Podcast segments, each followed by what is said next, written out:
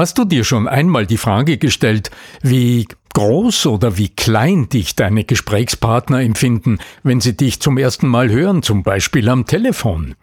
Um die akustische Körpergröße geht es in dieser Episode. Wir diskutieren, was du tun kannst, um weniger klein und schmächtig als vielmehr machtvoller und größer wahrgenommen zu werden, wenn du mit deiner Stimme überzeugen willst. Bleib dran. Der Ton macht die Musik. Der Podcast über die Macht der Stimme im Business mit Arno Fischbacher und Andreas Giermeier. Für alle Stimmbesitzer, die gerne Stimmbenutzer werden wollen. Bist du interessiert an der Gratis-Videoserie Nutze deine Stimme für mehr Erfolg? Dann gehst du einfach auf voicesales.com und ich schalte dir im Handumdrehen die drei Videos frei, okay? www.voicesales in einem Wort.com dann bis gleich im ersten Video. Huhu, es gibt da ja so manche Stimmchen. Und dann gibt es auch diese ganz, ganz sonoren anderen Stimmen. Akustische Körpergröße. Ist es denn tatsächlich so, dass große Menschen diese, diese tiefe, sonore Stimme haben? Also ich habe jetzt da diesen, diesen Helmut Kohl vor mir und hat diese piepsende Stimme. Sind es tatsächlich immer so diese 1,40 Mädels? Lieber Arno Fischbacher, heute möchte ich mit dir mal sprechen über die akustische Körpergröße. Lieber Andreas, das ist ein heißes Thema. Andreas Giermeier, schön, dass du auch heute wieder mein Gesprächspartner bist. Lernenderzukunft.com ist eine Webseite, auf der du jede Menge hochinteressante Interviews bereithältst. Ja, akustische Körpergröße, das ist, weißt du, was mir durch den Kopf geht? Ich hatte, ich glaube, es ist schon 25 Jahre her, das ist ein eigenwilliges Erlebnis, das sich ganz tief eingebrannt hat in meinem Kopf. Ähm, da ging ich ähm, in Salzburg über den Universitätsplatz. Also für die Eingeweihten, das ist ein wunderschöner Platz in Salzburg in der Altstadt, die große Universitätskirche daneben, Barockjuwel. Und äh, ich sah einen großen, starken Mann, den ich wiedererkannt habe, weil der zu dieser Zeit äh, Strongman-Wettbewerbe gemeistert hat und da so eigenwillige Dinge getan hat, wie Flugzeuge am, am, am Rollfeld mit am Seil gezogen oder so ähnliche Dinge, was nicht, so große Reifen von irgendwelchen Baggern geschwungen, also so unmögliche Dinge getan, die nur ein wirklich großer, unendlich starker Mann tun kann.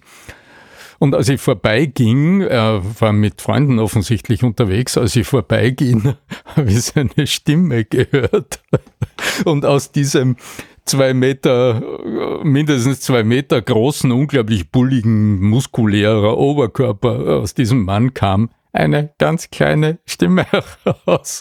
Und mir ist fast das Herz stehen geblieben der ich mich ja damals noch nicht aus, ähm, aus meinem heutigen Blickwinkel als, als Stimmcoach mit dem Thema Stimme beschäftigt habe. Damals war ich noch Schauspieler. Aber es ist, hat sich eingebrannt in meinem Kopf, dass es da ganz offensichtlich eine ordentliche Diskrepanz geben kann zwischen dem visuellen Eindruck und der Stimme. Aber deine Frage hat, denke ich, sehr große Relevanz, denn wir haben es ja sehr oft mit Menschen zu tun, die wir nur hören, am Telefon zum Beispiel. Und dabei unwillkürlich wir interpretieren, mit welchen Menschen wir es zu tun haben und uns wohl unbewusst, ob wir es wollen oder nicht, irgendeine Art von Bild von diesem anderen Menschen machen, von dieser Frau, von diesem Mann. Jetzt ist nur die Frage, unter welchen Umständen denken wir uns jemand eher klein und schmächtig oder unter welchen Umständen denken wir uns hinter dieser Stimme energievoll, groß, kraftvoll, lebendig, äh, tatkräftig, so würde ich es jetzt zuordnen, um nicht nur groß und stark und klein und schmächtig so als Bild zu nutzen. Kennst du so ähnliche Erlebnisse, ja. Andreas? Ja, ja, nicht, nicht in, der, in, in der Dramatik, aber natürlich gibt's dann eher so diese Persiflagen, die man da kennt, ja. Also ich habe jetzt eh, eher so den, den, äh, die, die Prototypen im Kopf, ja. Also so diesen, da hat's ja diesen, glaub, Brutus hat der Kaisen bei Popeye, also dieser, dieser wuchtige, ja, der, der dann vielleicht und natürlich seine Freundin, das war ja diese, ich weiß nicht mehr, wie die Kaisen hat, die Freundin vom, vom Popeye halt, ja. also das, das sind so diese Prototypen, die ich im Kopf habe. Aber jetzt, also mir persönlich wäre es noch nicht begegnet. Ich glaube, allein wegen des Resonanzkörpers eines, eines riesigen, bulligen Menschen äh, ist potenziell zumindest die, die Stimme schon anders, oder? Das ist das Missverständnis Nummer eins, Andreas, übrigens. Also wenn du von einer resonanten Stimme sprichst, also wenn du eine Stimme hörst, die klingt voll und mächtig und voluminös, so richtig also groß. Den Pavarotti. Den Pavarotti ja, genau. hätte ich ja, vor mir. So, ja? genau. Und dann hast du vor dir einen großen, mächtigen Mann, in dem Fall Pavarotti mit einem breiten Oberkörper und äh, sinngemäß in der Umschreibung mit einem großen Resonanzkörper. Wenn ich dann in Seminaren oft gefragt habe, naja, mit welchem Musikinstrument assoziiert ihr denn jetzt gerade diesen breiten Oberkörper, voluminösen Menschen?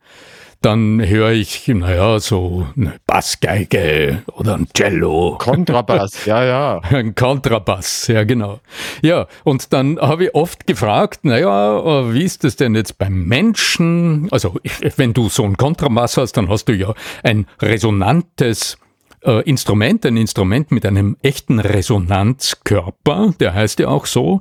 Das heißt, das ist nur ein dünnes Sperrholz im Grunde, ein dünner Holzkörper mit einem großen Luftraum innen drinnen. Und da gibt's die F-Löcher, also diese, diese Schalllöcher, durch die der Schall durch resonieren kann. So. Und wie ist es beim Menschen? Wie ist das beim Menschen? Wo ja. im Menschen sind denn jetzt in so einem durchschnittlichen Menschen, wo findest du wohl die luftgefüllten Hohlräume? ich meine, da gab es immer Gelächter, weil dann. Ja, hoffentlich äh, nicht da zwischen den beiden Öhrchen. Ja, eben ganz genau. Die Vorwitzigen gesagt haben, zwischen den Ohren, ja, also irgendwo da oben, äh, wo das Gehirn sein sollte, gibt es bei manchen luftgefüllte Hohlräume. Aber ansonsten im Menschen selbst, wo ist das? Naja, wenn du Verdauungsstörungen hast, dann kann es sein, dass so ein, eine Luftblase Blase irgendwie langsam in deinem Bauch abwärts wandert. Aber ansonsten, die Lunge, bitte, ist kein luftgefüllter Hohlraum. Also ja, wenn du jetzt wirklich in die Stimmforschung gehst und dir anschaust, natürlich gibt es gewisse Resonanzen in der Luftröhre, in den Bronchien, aber wenn du das genau betrachtest, wirst du merken, das stimmt mit diesem Bild, den du von einem Resonanzkörper hast, der hier wieder schwingt und diese volle Stimme erzeugt, in keiner Weise überein. Mhm. Was ist jetzt aber der Schlüssel? Also, wie kommt's, dass manchmal auch große, breite Menschen dünne Stimmen haben und oft, das ist ja das noch überraschendere, dass du eher kleingewachsene Menschen hast, die eher schmächtig wirken, wenn du sie siehst, die aber so unglaublich satte, tiefe, volle Stimmen haben. Ich erinnere mich, in meinen ersten Jahren im Theater spielte ich mit einem Schauspielerkollegen, mit dem Mario Platz, der lange Zeit in Vorarlberg in Bregenz im Landestheater äh, als Schauspieler äh, gespielt hat in den letzten 20 Jahren. Und das war so ein schmächtiges Männchen, muss man sagen. Unglaublich netter Kollege, sehr intelligenter Schauspieler. Ein ganz schmächtiger, schmaler Mann mit so einer resonanten Stimme, dass das ganze Theater wiedergehalt hat. Also wo ja. ist der Schlüssel?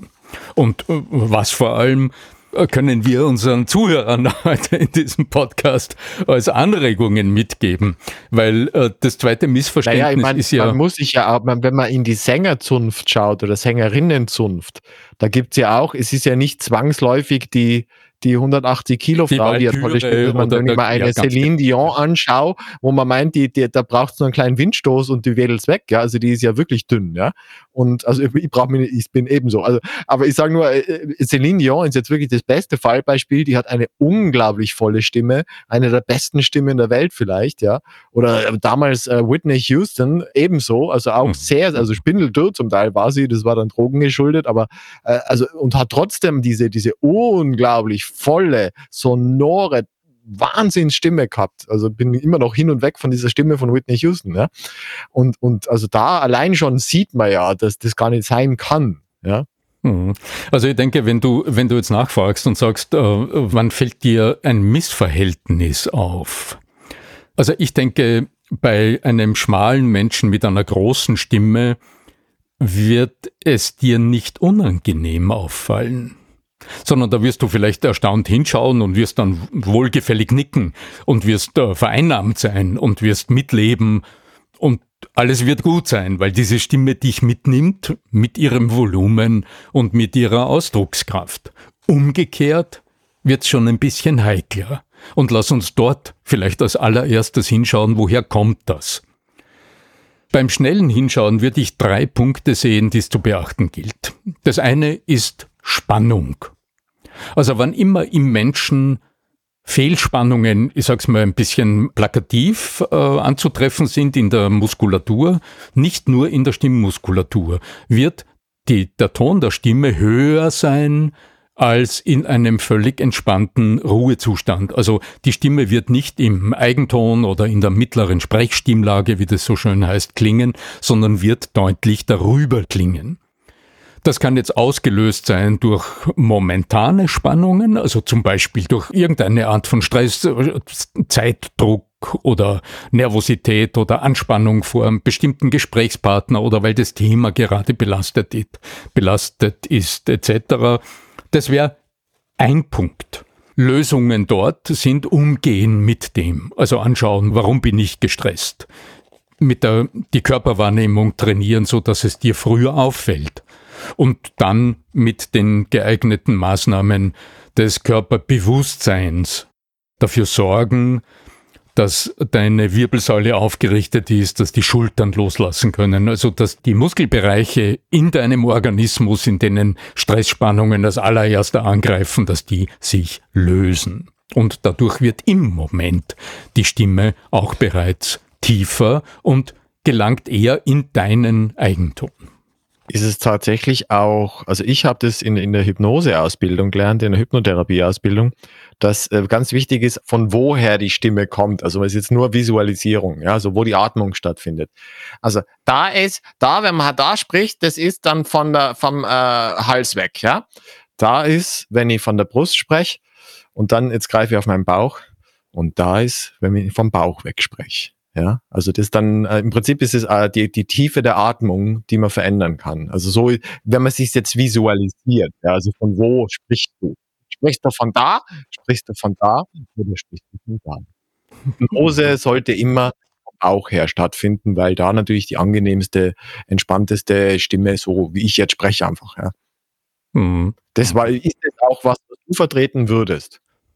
Ja, es ist immer ein schönes Bild. Es ist ein Bild, das sich auf deine Körperwahrnehmung und auf die Selbstrepräsentanz, äh, also so wie du deinen eigenen Körper wahrnimmst, äh, bezieht.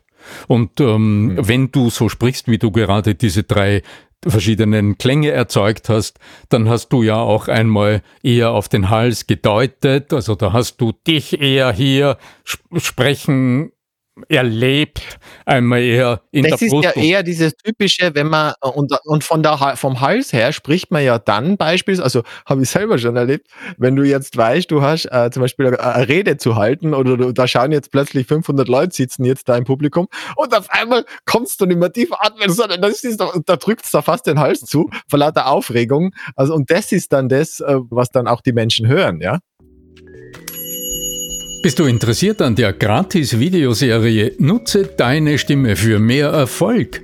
Dann gehst du einfach auf voicesales.com und ich schalte dir im Handumdrehen die drei Videos frei, okay? www.voicesales in einem Wort.com. Dann bis gleich im ersten Video. Die Frage ist ja immer, wie kommst du wieder in diesen Status, dass du dir erlauben genau. kannst, diesen inneren Raum zu etablieren. Ich denke, das, wovon wir sprechen, nämlich diese runde, volle, voluminöse Stimme, die aus welchem Körper sie immer kommt, uns mitnimmt und uns einhüllt gewissermaßen, also uns in den eigenen, in den Hörraum mit hineinnimmt. Was ist eine wesentliche Voraussetzung? Wenn du es räumlich betrachtest, hast du hier zwei Räume, die es zu beachten gilt oder zu bedenken gilt, zu erfühlen gilt, zu erspüren gilt. Einmal bist du das selbst. Also dein, hm, so wie du gerade gesprochen hast, also wie du dich innerlich wahrnimmst. Und wenn du deiner Stimme in dir Raum gibst, dann braucht es in der Körpersprache, also in deiner körperlichen Ausrichtung, kannst du Einfluss darauf nehmen, weil sonst bleiben wir nur in diesem mentalen, also nur in der Vorstellungskraft. Und die Vorstellungskraft alleine, ohne die Rückbestätigung aus deiner Körperwahrnehmung, macht es nicht oder nur schwer wiederholbar. Darum empfehle ich sehr, Feedback Loop heißt auch, es dann. Ja. ja, ganz genau. Also auch zu verstehen, wie diese angenehme Stimme körperlich funktioniert, also wie sie entsteht. Das hat mit deinen Lungen zu tun und die Lungen arbeiten ja durch dein Zwerchfell. Und wie ich in einigen Episoden bereits näher definiert habe, da müssen wir heute ganz sicher nicht so im Detail drauf eingehen, ist die Aktivität und die Lebendigkeit, die Ansprechgeschwindigkeit, die Durchblutung deines Zwerchfells sehr stark beeinflusst von zwei muskulären Antagonisten in deinem Körper. Das ist einmal die Zone im unteren Rücken, wo die Zwerchfellschenkel beginnen im unteren Teil äh, deiner Wirbelsäule innen in deinem Körper.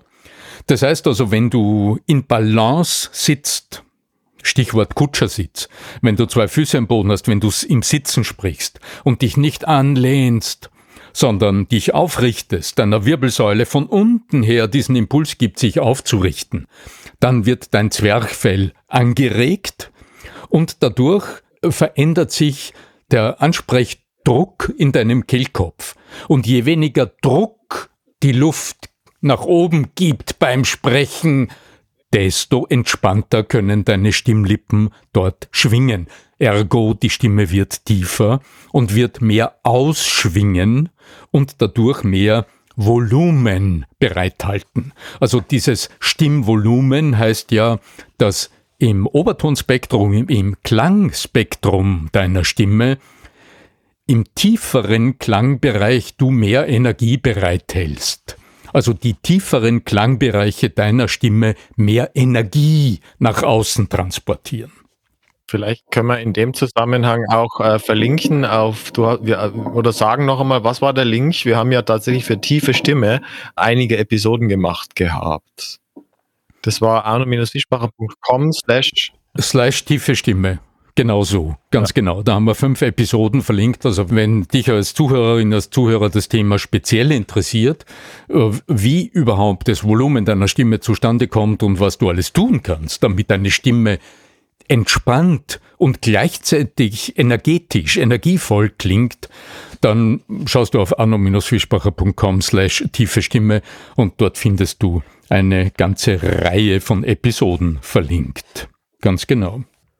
Ja, also die Körperspannung und dieses Raumbewusstsein ist ein Element, wie du in dir selbst die Stimme erlebst und wie du diese körperliche Aufrichtung erlebst, die dir erlaubt, mehr Dynamik und mehr Energie bei einem entspannten Ton in die Stimme zu geben.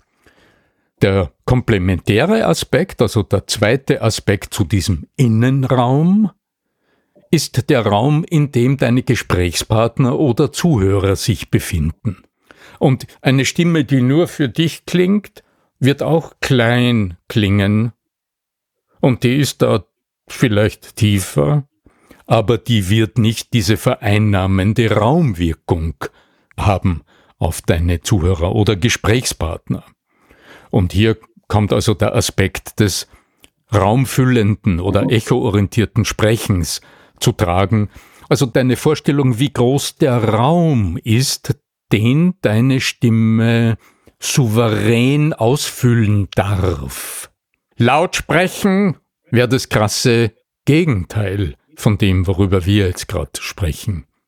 Aber wie groß ist denn in deiner Vorstellungskraft der Raum, in dem sich deine Stimme angenehm ausdehnen darf? Diese Frage kannst du dir stellen und die Technik dazu, die erfährst du auch in der einen oder anderen Episode. Ich verlinke es gerne in den Show Notes, damit du dort auch gut hinfindest. Nur als Andeutung, der dritte Aspekt, den ich sehe, damit wir einen Menschen, den wir nicht sehen, als mhm. groß im Sinne von bedeutsam oder wirkungsvoll erleben, ist die Vokaldehnung. Also das ist, wenn du jemanden sprechen hörst und die Vokale haben nur ganz wenig Zeit zu klingen, dann wirst du diesen Menschen als weniger mächtig erleben. Deshalb, wenn du eine gute Dokumentation im Fernsehen hörst und eine männliche Stimme hörst, ich habe gerade den Otto Clemens zum Beispiel äh, vor Ohren, dann wirst du, wenn du hinhörst, erleben, dass die Vokale in seiner Sprache viel Zeit haben zu klingen. Und dadurch wiederum gewinnen wir automatisch, unbewusst, den Eindruck, hier hätten wir es mit einem großen, in Anführungszeichen, ich glaube, da geht es sogar weniger um die Körpergröße, obwohl wir das wahrscheinlich intuitiv mit annehmen, aber eher um die Wirksamkeit dieses Menschen geht, die wir da interpretieren. Spannend. Spannend. Otto Clemens, muss man dazu sagen, wird in Deutschland keiner kennen, aber ist bei uns in Österreich ein sehr bekannter Sprecher. Ja, ich glaube, der ist über die Grenzen durchaus als Sprecher bekannt. Vielleicht noch ein kleiner Bonustipp, weil es mir gerade durch den Kopf gegangen ist. Es gibt vom Horst Koblenzer gibt es eine ganze Reihe von sehr einfachen Stimmübungen, die in mehreren Büchern vom Horst Koblenzer, die werde ich auch in den Shownotes gerne verlinken, das sind so Basisübungen zur Entwicklung deines Stimmbewusstseins und deines Verständnisses, wie sehr der Ton, die Tonalität und der Klang deiner Stimme von den Bewegungen deines Körpers abhängt. Und da gibt's die Bärenoma als Übung. Ist vielleicht ein bisschen altmodisch, aber ich liebe es. Das ist die Vorstellung, du bist so ein riesiger, aufrechter, gehender Bär ob es jetzt der Bärenopa oder die Bärenoma ist. Und du hast gerade einen großen Bienenkorb. Den hast du irgendwo gefunden und den bringst du jetzt zu deinen Bärenenkelkindern.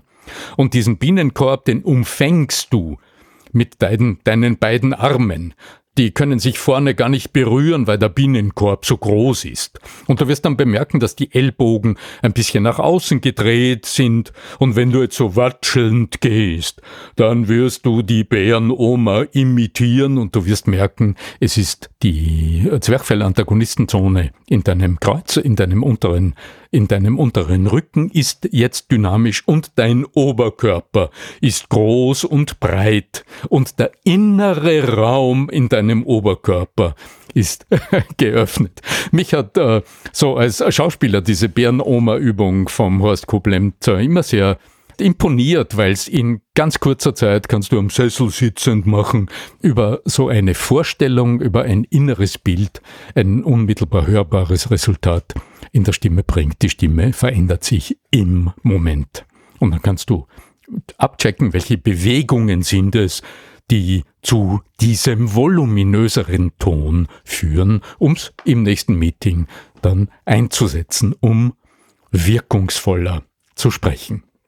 Ja, wenn ihr zuhört und ihr habt vielleicht das eine oder andere Erlebnis, so wie ich es eingangs geschildert habe, mit einem großen Menschen mit kleiner Stimme, dann schreibt uns doch podcast at arno-fischbacher.com und das wäre auch eine wunderbare Adresse, um den einen oder anderen Wunsch zu deponieren, worüber wir denn in den nächsten Episoden für dich ganz besonders sprechen sollten. Ja, lieber Andreas, dann würde ich sagen, alle Fragen geklärt. Jetzt können wir über uns hinaus wachsen, verbal und dann vielleicht auch tatsächlich in den Augen anderer Menschen, ja. Und beginnen natürlich, wir haben ja schon heute mehrfach darauf hingewiesen, im Innen. Ja. Hm. Im Innen, genau. Und wenn du zu den weniger großgewachsenen Menschen zählst, dann wünsche ich dir sehr viel Spaß, wenn du mit deiner Stimme einen ganz anderen Eindruck in deinen Gesprächspartnern am Telefon wächst.